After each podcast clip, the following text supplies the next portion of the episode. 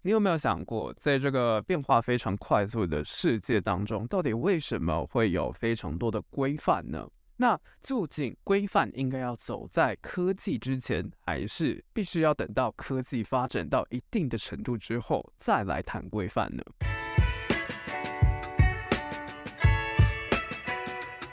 欢迎加入怪兽科技公司，我是王正浩。这一集我们要谈论的主题是 discipline 纪律。那不知道听到纪律，你会想到什么呢？基本上就字面上的意思来讲，其实它就好像是一种规范，对吧？就是好像是透过具体的一种框架的形式，一种体制的方式，去带我们了解到，诶，到底这个社会当中有什么样的价值观是我们必须要去 follow 的，而这些纪律是可以帮助我们在一定的范围之内去达成更好，去想说，诶，到底要怎么样子去做更好，但是又不抵触我们所处的伦理规范啊，又或者是一些社会价值。其实我们就可以发现一件事情。纪律真的是 everywhere，很多地方都会有一些纪律以及规范。那从公司的角度而言，当然也是这样子，纪律根本就是无所不在。像是智慧财产权啊、专利、隐私安全，又或者是反垄断，这种是在法规上面的纪律。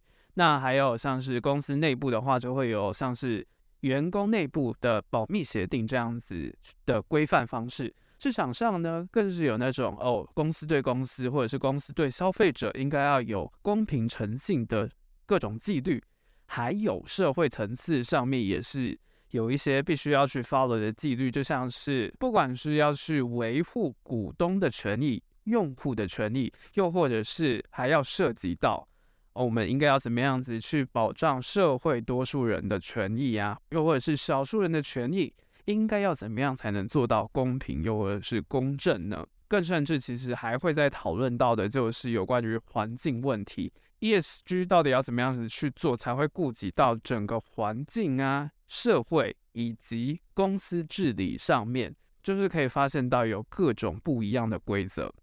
而科技业其实相较于其他的行业，它还身兼了一个责任，也就是我们的技术会进步。那技术进步了之后，就会产生非常多跟道德相关的议题，就会有非常多规范上面的考量，以及道德相关的议题要去思考。像是有之前一直在讲数位转型要顾及的云端，又或者是几年前开始的区块链技术，还有现在非常夯的 AI，其实都是。那以 AI 的例子来讲好了，比较理性乐观的人可能就会想说：哇哦，现在的 AI 居然可以做到这种程度了。但是 AI 它到底应该要发展到什么样的程度？它到底在我们这个社会当中，它应该要扮演怎么样子的角色？它应该要怎么样让我们的工作效率是可以提升的呢？不过悲观的人可能就不会这样子想，他可能就会想说：哇，剉赛怎么办？饭碗要不保了，人和人的竞争已经这么的激烈了，现在。也要让我和机器去竞争吗？那这样子的话，我不就是必须要一直去培养我的竞争力？那这样子比下去有完没完呢、就可能会产生这样子的想法。而且，如果你是有在 follow AI 相关的动态，你就会发现一件事情，就是前阵子啊，史丹佛的学者的研究还指出一件事情，就是说。过去我们去评估人类独特性的 TOM，也就是 Theory of Mind 这样子的心智理论呐、啊，AI 它现在的一个学习状态已经变成是说 GPT-3 之后的 AI 啊，它已经可以解决了 TOM 测试里面当中九十三 percent 的题目，那这也就代表是说，其实它已经相当程度的具备九岁小孩的心智能力。听到这里，不知道你对 AI 是什么样子的想法？是觉得是说，哦，就让 AI 继续走下去吧，还是你可能会稍微比较偏保守，觉得是说 AI 它势必它会对我们的社会造成非常严重的冲击。也因此啊，其实在这方面呢，AI 从以前到现在，它其实都面临到了非常多的一些挑战，而这些挑战其实就促成非常多的科技公司，它就必须要去订定一些守则。也就是透过形成纪律的方式去思考，是说到底 AI 它应该要发展到什么样的程度？而我们就从宏观一点的角度来看，其实就整个技术的发展轨迹呀，我们就可以发现是说，新技术的诞生本来就是这样子。一开始势必，如果它是一个成功式，然后会有爆炸性影响力的那种技术，它通常就是会造成大众的震撼，然后借由不管是媒体啊，一些 KOL 他们大规模的推广，推广之后吸引非常多人再加入这个行列，把这个生态系做大之后。就会发生一件事情了。即使 AI 它可以帮助我们的生活，但是无可避免的，我们总是会发现这些技术它可能会有一些问题所在，又或者是这些技术它被其他人恶意去使用了。像是假讯息，其实就是一个例子。我们从古至今，其实假讯息本身它就是一个很难解的问题，原因就是因为从一开始口耳相传好了。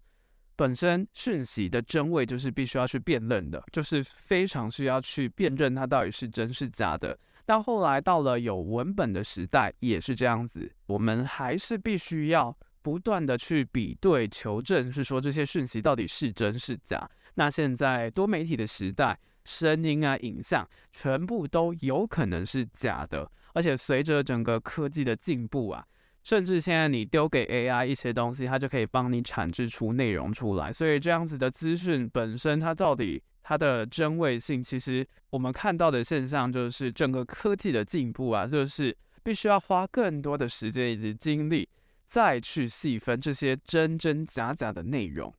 讲到这里，你可能就会想一件事情了：既然我们始终无法去改变这样子假讯息的流传，那就干脆我们是不是应该要去阻止科技的发展，订定更加严格的使用方式，去限制这些科技的使用范围呢？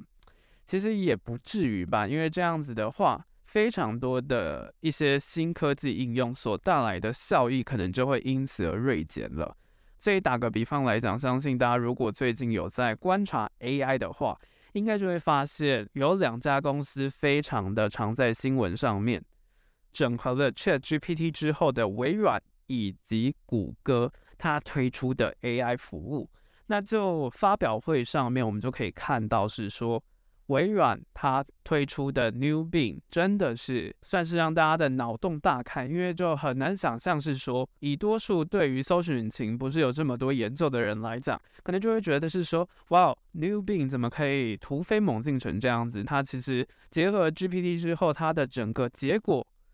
还蛮让人惊艳的。那反观 Google 的话，其实就会发现是说，它推出的时候。Google 本身它的 AI 也有一定的发展历史，它甚至之前它有非常成熟开发 AI 的相关团队，但是它迟迟一直都没有这么快的就把 AI 去整合到它自家的搜寻引擎当中。其实就显现出了一个道理，就是 Google 本身它算是科技界的资优生，它所做的一举一动都是会被外界去放大检视的。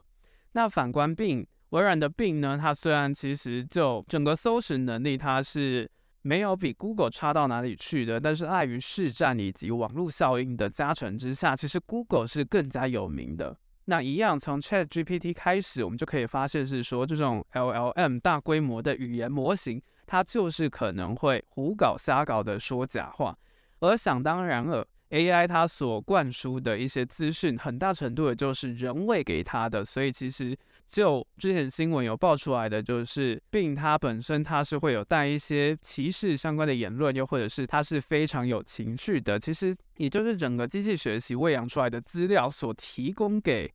AI 本身的。但是你就会发现一个现象，就是即使 Bing 它有这样子的毛病，但是其实对于微软来讲，大家好像不会这么的 care，是说它到底这样子的现象可能会产生什么样的结果。但是换到 Google 来讲，可能就不一样了。这其实就相当程度的显示是说，这两间公司之间的落差，也就是 Google 它本身它是搜寻引擎的领导龙头，但是 Microsoft。但是微软的病就不一样了，它其实并算是一种想要挑战 Google 搜寻地位的一种形式。就是微软的搜寻如果做不到非常的好也罢，没有关系，因为其实搜寻本来就是一种底层的基础建设，它是必须要去维护的。对于微软的影响其实不大。不过如果是 Google 的话，它很大程度的就是因为搜寻是它的主业务，所以它必须要花更大的力气去让整个 AI 是更符合现在大家的社会期待的。所以这也是微软和谷歌非常不一样的地方。在整个搜寻引擎上面，面对这两者之间，其实大众对于这两个公司他们的 AI 的看法是相当不同的。但是这两者之间，其实都还是告诉我们一件事情，就是说，到底现在 AI 发展成这样子，我们到底应该要怎么样子去规范 AI 呢？是不是必须要有一套方法来去让我们知道 AI 到底要怎么样子去发展？那我们往后到底应该要怎么样子去使用 AI 呢？其实这也是有关于科技以及纪律方面的讨论。回到整个科技宏观的角度来看，其实像是之前发展的大数据本身，它其实就有那种侵犯个人隐私的问题。而区块链它虽然透过去中心化的方式，想要解决过去 Web2 时代那种中心化造成的垄断问题，想要透过匿名性来帮助大家的交易是可以更加的安全的。但是这样子的匿名性其实也是会带来犯罪的可能。还有啊，就像是隐私权，其实大家非常注重的就是在网络上面的资料，有些非常隐私的资料，它到底应该要怎么样子去保存？其实这也是。目前为止，数位转型可能会遇到的瓶颈之一，就是很多资料其实还是必须要停留在地端，很难全部都上云。那这些是问题，没有错。我们也真的必须要让这些新科技去改善我们目前生活当中可能遇到的困境，这个是一个很大的前提。那究竟到底应该要怎么样子去改善我们刚刚前面讲到的东西呢？其实以刚刚讲的隐私来讲，之前我们第一季特别节目的时候有介绍过的边缘运算，其实就是一个例子。因为边缘运算它的原理就是，它想要透过一个使用者附近的装置就可以做到简易的运算。你很多的资料其实就不必上到云端上面，你其实用你自己装置上面的技术，你就可以运算完成。透过这样子的方式去保障，是说你的隐私权是只停留在你自己使用者的装置上面的。又或者科技是赶不上一直不断涌来的问题，监管的方式以及力道就非常的重要了。所以总的来说啊，其实所以要让整个世界是变得更好，然后我们的技术是可以越来越进步，让我们的整个社会是更好。用户方面的自律，科技公司方面，它到底要怎么样子去想说，诶，技术要发展到什么样的程度，那要怎么样子去做到一定的规范？以及政府本身，它要透过怎么样子的法令去让整个科技是在一定合理的范围内是去做使用的，这三者互相沟通去取得平衡点来讲，这点就非常的重要。这也是为什么纪律在我们这集占有非常大分量的原因。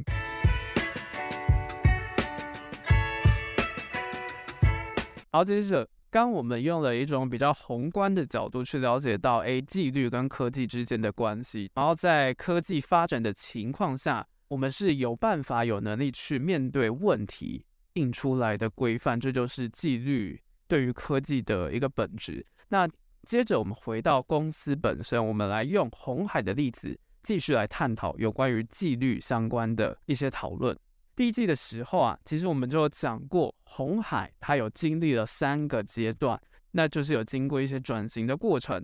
到后期呢，是从科技代工业转到科技服务业。不过，其实不管它在什么样子的转型，它其实有一个非常重点的地方，在于它的执行力是很强的。又或者是说，透过这样子高压的纪律下，在这间公司工作的人，他们的工作成效是。人有目共睹的，也就透过纪律，还有三个重点，就是分层负责、上行下效以及细节管理这三个核心重点，让这间公司不断的成长。首先，我们就先来谈一下它的分层负责。上一集其实我们就有谈过目标以及设定目标的方式，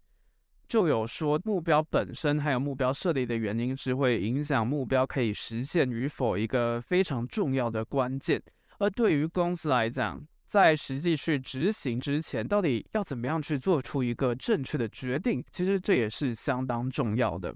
那红海的目标以及计划是经历了一连串的过程，从一开始的策略啊，然后到哦，应该依据不同的业务，是不是应该要建不一样的组织？那组织下到底应该要有哪些人？那这些人呢，其实要在怎么样的系统当中去运作，其实就会造成，其实就会透过不同的程序，把这样子的分层做出来，然后再去透过他们公司的执行力去完成所有的任务。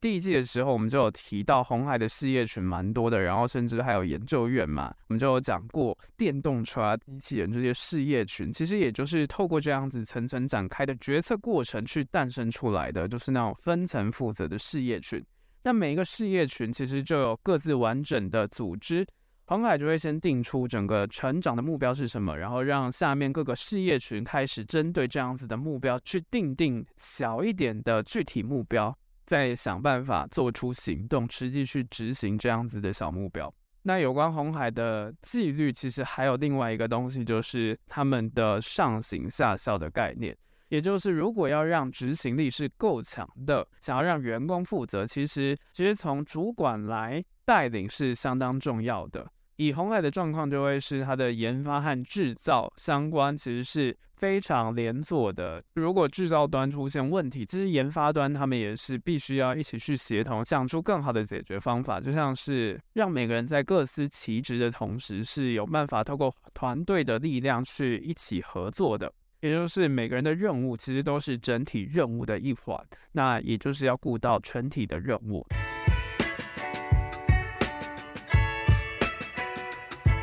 那再来第三点就是有关于细节管理的部分，这一点蛮特别的，就是一般的公司其实对于研发的管理弹性比较大，但是这样弹性比较大也带来了一个问题点，就是在细节的部分一般都是比较没有那么注重的。不过红海的话，它其实它是有独立的公管系统，就会去规范，是说每一个研发环节的详细流程以及权责又是什么。举例来说，其实红海它就会把研发分成几个阶段。那每个产品在进入到下一个阶段之前，也是会经过层层关卡的审查。那这些东西其实也有助于红海就把这些研发的 know how 去保存下来，让这些东西成为公司的资产，可以传递给新人。除了可以传递给新人，让新人马上可以进入状况之外，还有一点就是，他清楚了规范到底每个研发人员他在专案中必须要扮演的角色又是什么。那透过这样子的方式，就让大家都可以进入状况，去掌握现在我们要做的事情又是什么。那我们简单的点完了有关于红海在企业文化上面对于纪律相关的一些讨论。接着，我们最后就来思考一个点，也就印证了管理学家 Jim Collins 的一本书《从 A 到 A Plus》里面有说到的：当有纪律的文化和企业精神相结合的时候，就能点石成金，去创造卓越的绩效。而对于企业来讲，纪律存在的价值确实就是这样子，就是那种一体成型的规范，还有到底应该要怎么样子去执行的一些 process、一些方式，但是。如果撇开公司的角度来讲，在现在非常变动快速的社会，纪律它到底它还可以做到什么？除了规范和执行方式之外，它到底又可以带来什么样子的东西呢？其实就如同我们前面有提到的那种企业管理层面，它就是必须要透过测试啊、验证标准以及高规格，确保良率以及技术的可靠性和安全程度下去完成每个任务。那像是我们刚刚。最开始聊到的 AI，它本身除了会影响到我们对于工作的认知之外，其实它背后还有涉及相当多的东西，还可以继续延伸下来继续讨论的，就像是 AI 的准确性问题，就像是我们刚刚透过了 Google 和微软去讨论的那种准确性问题，以及这种 AI 就是可以大量的生成许多的内容，它可能是假讯息的温床，又或者是说。这种东西到底对于教育而言，学校它该不该禁止这样子的 ChatGPT 来帮你生成答案呢？其实这都是仰赖不同人之间的对话以及纪律相关的一些发展。就是到底我们应该要怎么样子去规范？我们到底应该要怎么样子去了解到这个技术是什么？那我们到底应该要让这些技术走到什么样的程度？又或者是？透过纪律去促进科技应用的发展，让这些应该是透过技术进步去带动整个社会发展更好的一个科技，能够在法律以及道德规范之下，它是可以合理的运作的。而这就涉及到了它应该要走得比科技发展还要快，还是科技它应该要走在法律的前面，以免扼杀了创意性这样子的讨论。而对我来说呢，其实我自己个人当然会比较偏向是说，科技应该要走在法律的前面，但是科技公司它更应该要去设想到，到底这些科技可能会带来怎么样子的问题？那是不是有一些比较技术上面的一些方式是可以去阻止一定程度阻止，又或者是预测问题本身？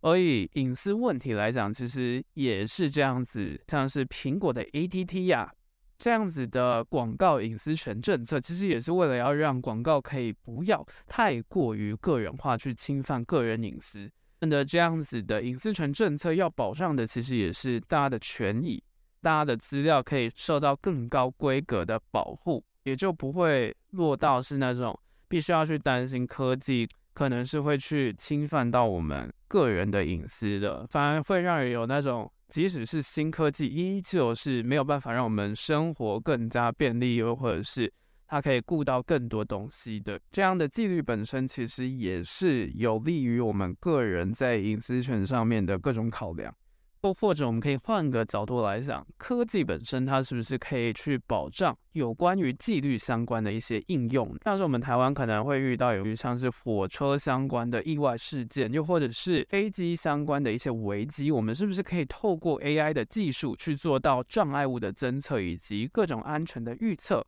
让这些监管是可以透过科技的形式去获得一定程度的改善呢？我觉得这其实都是。纪律存在于我们的生活之中非常必要的地方。其实，科技它势必就是必须要去迎合我们这个世界运作的方式，也就是我们的一些规范，它是必须要能够 cover 住，让我们的整个社会是可以继续或者是更好的去运作的。所以，科技是需要有一定的规范和纪律的。但是，纪律本身，它其实它也不能只是纪律，就像是因为有这些新技术的诞生，我们才有办法再去思考到原先以前没有的东西，那就透过纪律推向到另外一个层次，我们就可以透过新的一些社会规范去了解到到底有怎么样的方式已经是不合时宜，我们必须要去改进的地方。那对于科技公司来讲，其实它本身的发展就一定。是相当仰赖自我规范以及那种勇于承担的心，甚至可能还要做到是在问题发生以前就先试想可能产生怎么样子的问题，让新技术是不至于被这个社会滥用的。而政府端当然也是扮演了非常重要的角色，它是必须要跟科技公司互相合作，而且。现在也不只是只有国内的问题，甚至其实跨国啊、国外其实都是有相当程度的规范以及国情是需要考量的。那政府端更是必须要与时俱进，去针对不同的科技呀、以及应用，去思考未来应该要怎么样子去应对这个变化多端的社会。那对于个人而言，我们即使不是科技人也好，更是要了解到科技本身它可能带来的作用是什么，去思考怎么样让科技去帮助自己的生活过得更好。好啦，那这集的资讯篇聊到纪律就讲到这里，下一集我们就会接续这集的内容，来聊聊个人层次的纪律，也就是自我控制这一端。那最后一样照惯例留下一个思考，就是你认为纪律对于你的人生，它到底扮演着什么样子的作用呢？纪律对你来讲，它是规范还是是一种原则？而它对你来讲是一种限制吗？下一集我们就会思考，纪律对于个人而言，它是一个会绑手绑脚、给你限制的一个社会既定的框架，还是它其实是必要的存在呢？这里是怪兽科技公司，我是王正浩，大家拜拜。